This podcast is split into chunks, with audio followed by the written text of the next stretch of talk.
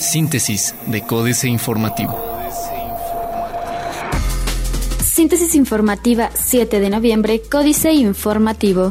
Códice Informativo. Ante cambios en la PGR, se mantendrá la coordinación con autoridades de Querétaro. Luego del nombramiento de Raúl Cervantes como nuevo Procurador General de la República, la delegación local en Querétaro recibió instrucciones de seguir trabajando en coordinación con las autoridades estatales y municipales. Julio César Esponda, delegado de la entidad, explicó que se buscan mayores esquemas de paz y seguridad en conjunto para salvaguardar la integridad de los queretanos.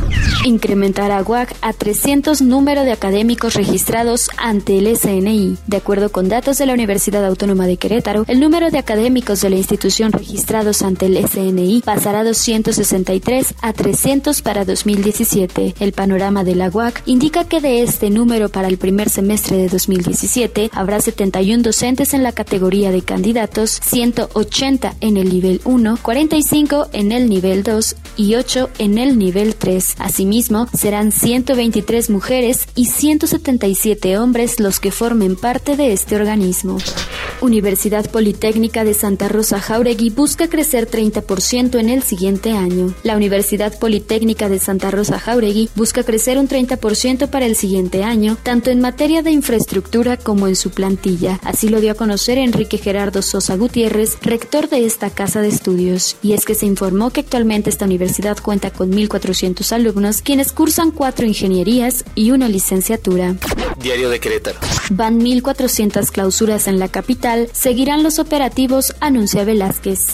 Recortes en todo, menos a partidos. La legislatura local no podrá modificar el monto de 70 millones de pesos que se deberá repartir el Instituto Electoral del Estado de Querétaro a los partidos políticos en 2017, aclaró el presidente de la Comisión de Planeación y Presupuesto del Poder Legislativo, diputado Eric Salas González. Señaló que en este momento se realizan los análisis para el presupuesto ordinario 2017 y aunque se puede incidir en temas como los recursos que recibirán la legislatura o el Instituto Electoral del Estado de Querétaro, no hay posibilidades de modificar el financiamiento para los partidos políticos pese a la austeridad que debe privar el próximo año.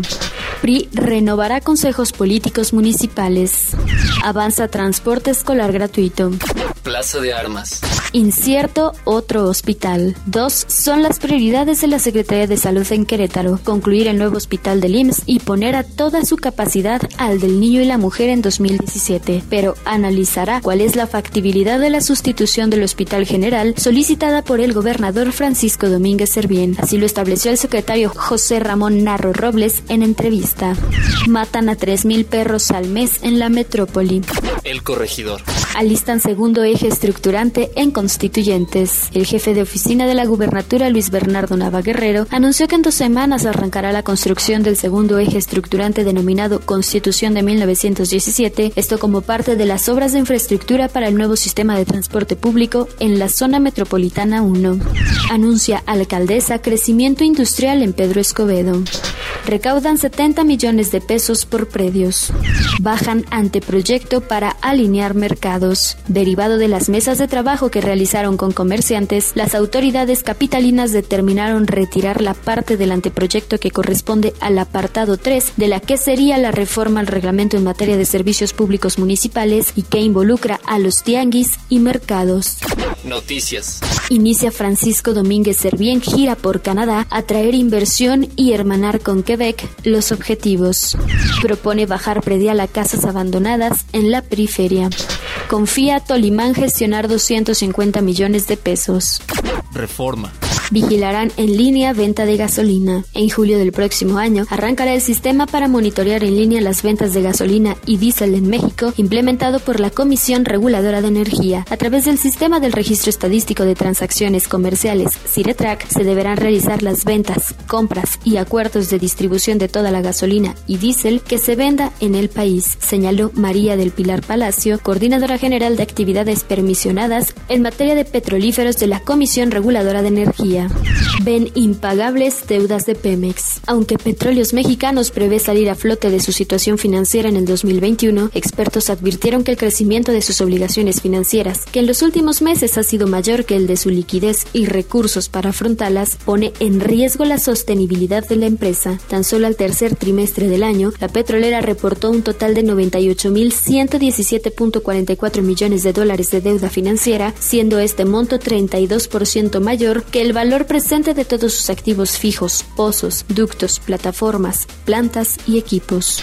Duda Secretaría de Comunicaciones y Transportes del tren a nuevo aeropuerto internacional de la Ciudad de México. Ponen a prueba elecciones de Estados Unidos al Tratado de Libre Comercio de América del Norte. Las elecciones de Estados Unidos pondrán a prueba la solidez del Tratado de Libre Comercio de América del Norte y las relaciones de México con ese país coinciden actores de comercio exterior. Tradicionalmente, cuestiones de intercambio comercial están lejos de la agenda política estadounidense, pero en esta elección ambos candidatos han hablado al respecto. Hillary Clinton, demócrata y a quien las encuestas favorecen, se ha manifestado a favor de renegociar este acuerdo. La jornada. Aumentó el empleo formal en la región menos en México, Guatemala y Panamá. En lo que va del siglo, el empleo formal entre la población de 24 a 65 años de edad ha aumentado en prácticamente todos los países de América Latina y el Caribe, en algunos hasta niveles de 50%, pese al retroceso que al respecto ocasionó la crisis financiera mundial de 2009. Sin embargo, México, Guatemala y Panamá representan las excepciones porque casi no mostraron cambios en el número de empleos que ofrecen acceso a prestaciones de seguridad social como atención médica, seguro de desempleo y hasta créditos del sistema financiero, indica el Banco Interamericano de Desarrollo. Nuevo plan de petróleos mexicanos deberá beneficiar a la economía, dice CES. Petróleos Mexicanos cede 55 proyectos a la iniciativa privada para lograr equilibrio financiero. Cierre definitivo en Coatzacoalcos del complejo petroquímico Morelos. Petróleos Mexicanos determinó el cierre definitivo de otra planta más, ahora del complejo petroquímico Morelos, ubicado en Coatzacoalcos, Veracruz, la cual era líder en la producción de petroquímicos para la industria procesadora de fibras sintéticas, envases de plástico, cremas, tuberías, solventes, pinturas y esmaltes y fue una importante exportadora de materia prima hacia Estados Unidos. Excelsior. Senadores también viven de préstamos, piden anticipos sobre su salario. Igual que ocurre con todos los trabajadores del Estado, los senadores de la República solicitan el adelanto o préstamo de su dieta mensual que cubren con su pago siguiente, aunque en el caso de un senador del PRD, Adolfo Romero Lainas, el préstamo fue cubierto cuatro meses después. De acuerdo con información de la Unidad de Pagos del Senado, cuatro senadores han utilizado ese derecho como servidores públicos sin que exista adeudo alguno a las arcas del Senado. De aquí hasta el 2021, esta podría ser la clave del éxito para México. De acuerdo con el Centro de Estudios Económicos del Sector Privado, entre las principales consecuencias que traerá el Plan de Negocios de Petróleos Mexicanos 2016-2021 será generar el crecimiento e incidir positivamente en los niveles de competitividad de la economía mexicana. El organismo destacó que el Plan de Negocios de Petróleos Mexicanos plantea un saneamiento financiero que permitirá alcanzar un superávit primario de 8.4 mil millones de pesos en 2017, después de cuatro años seguidos con déficit. Reforma educativa, 90% de su ejercicio. El gasto ejercido por la Secretaría de Educación Pública en el programa Reforma Educativa ha sido de 270 millones de pesos entre enero y septiembre de este año, de los 2.809 millones de pesos autorizados en dicho lapso, es decir, solo 9.6% del total, de acuerdo con cifras de la Secretaría de Hacienda y Crédito Público. Descartan que declaración 3 de 3 de Ricardo Naya tenga omisiones. Las agrupaciones civiles Transparencia Mexicana y el Instituto Mexicano para la Competitividad validaron los ingresos y la probidad del líder nacional del PAN, Ricardo Anaya, motivo por el cual concluyeron que la declaración 3 de 3 está apegada a la realidad e incluye detalles que van desde el sustento familiar, viajes a Atlanta y también lo relativo a sus intereses comerciales. Internacional. Daniel Ortega arrasa en las elecciones de Nicaragua. América Economía. El presidente Daniel Ortega logró este domingo un aplastante triunfo en Nicaragua para gobernar por otro periodo en el que deberá lidiar con la crisis de su benefactor Venezuela y con un nuevo gobierno en Washington que podría complicar las relaciones con su viejo enemigo de la Guerra Fría, la relativa prosperidad del país centroamericano, que logró un crecimiento económico sostenido y una sensible caída de la pobreza, ahogó las acusaciones de que Ortega pretende instaurar una dictadura familiar que amaña las elecciones, controla a los medios y manipula a la justicia.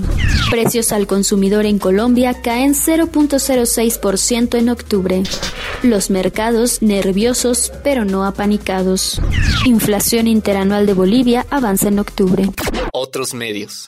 Plegable, así sería el próximo iPhone y la sorpresa para 2017. Samsung y su Gear S3 marcarán un nuevo cambio. Relojes inteligentes, tan solo un amorío pasajero. Financieras. Dinero, Lord Moches y los 20 millones, Enrique Galván Ochoa. El golpe tiene la marca de Felipe Calderón. Quiere que el presidente del PAN, Ricardo Anaya, no estorbe la carrera presidencial de Margarita. De allí que haya sido exhibido su extravagante estilo de vida, su esposa y tres hijos viven en Atlanta, gastando dólares de 19.50 pesos a salvo de los problemas de violencia, secuestros, contaminación y el feo espectáculo de la pobreza de México, lo cual tiene un costo, más de 4 millones de pesos al año.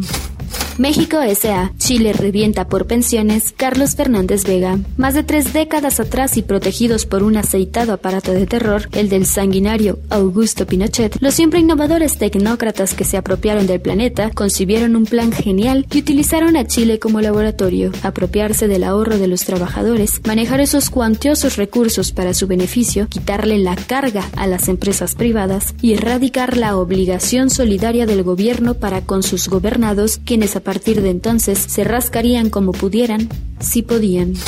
Capitanes. Pedro Padierna, el capitán de PepsiCo México, inaugura hoy su centro de distribución en San Martín Obispo, Cuautitlán Izcalli. El complejo forma parte de la inversión por 5 mil millones de dólares anunciada en 2014 y desde ahí se operará 60% del volumen total de la región centro y sur de México. Políticas.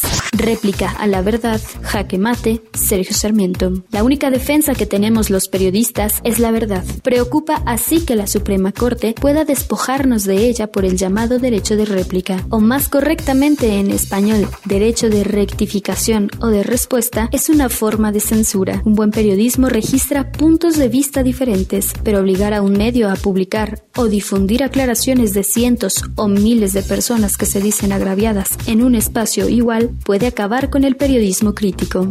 Lo que decidirá quién gana las elecciones de Estados Unidos, el informe Oppenheimer, Andrés Oppenheimer. Si Hillary Clinton gana las elecciones del 8 de noviembre, será porque la mayoría de los estadounidenses decidieron que es mejor tener un presidente que se equivoca con sus correos electrónicos que uno cuya personalidad volátil lo convertiría en un peligro al frente del botón nuclear. Una democracia enferma. Jesús Silva Herzog Márquez. La democracia norteamericana está enferma. Esta campaña ha sido una larga exhibición de sus achaques. Lo más temible, por supuesto, es el surgimiento de una opción fascista, una alternativa abiertamente autoritaria que amenaza con limitar las libertades y pisotear cualquier restricción constitucional. Donald Trump ha secuestrado una de las dos columnas que sostienen la competencia política para ofrecer crímenes de guerra y la cárcel a sus enemigos.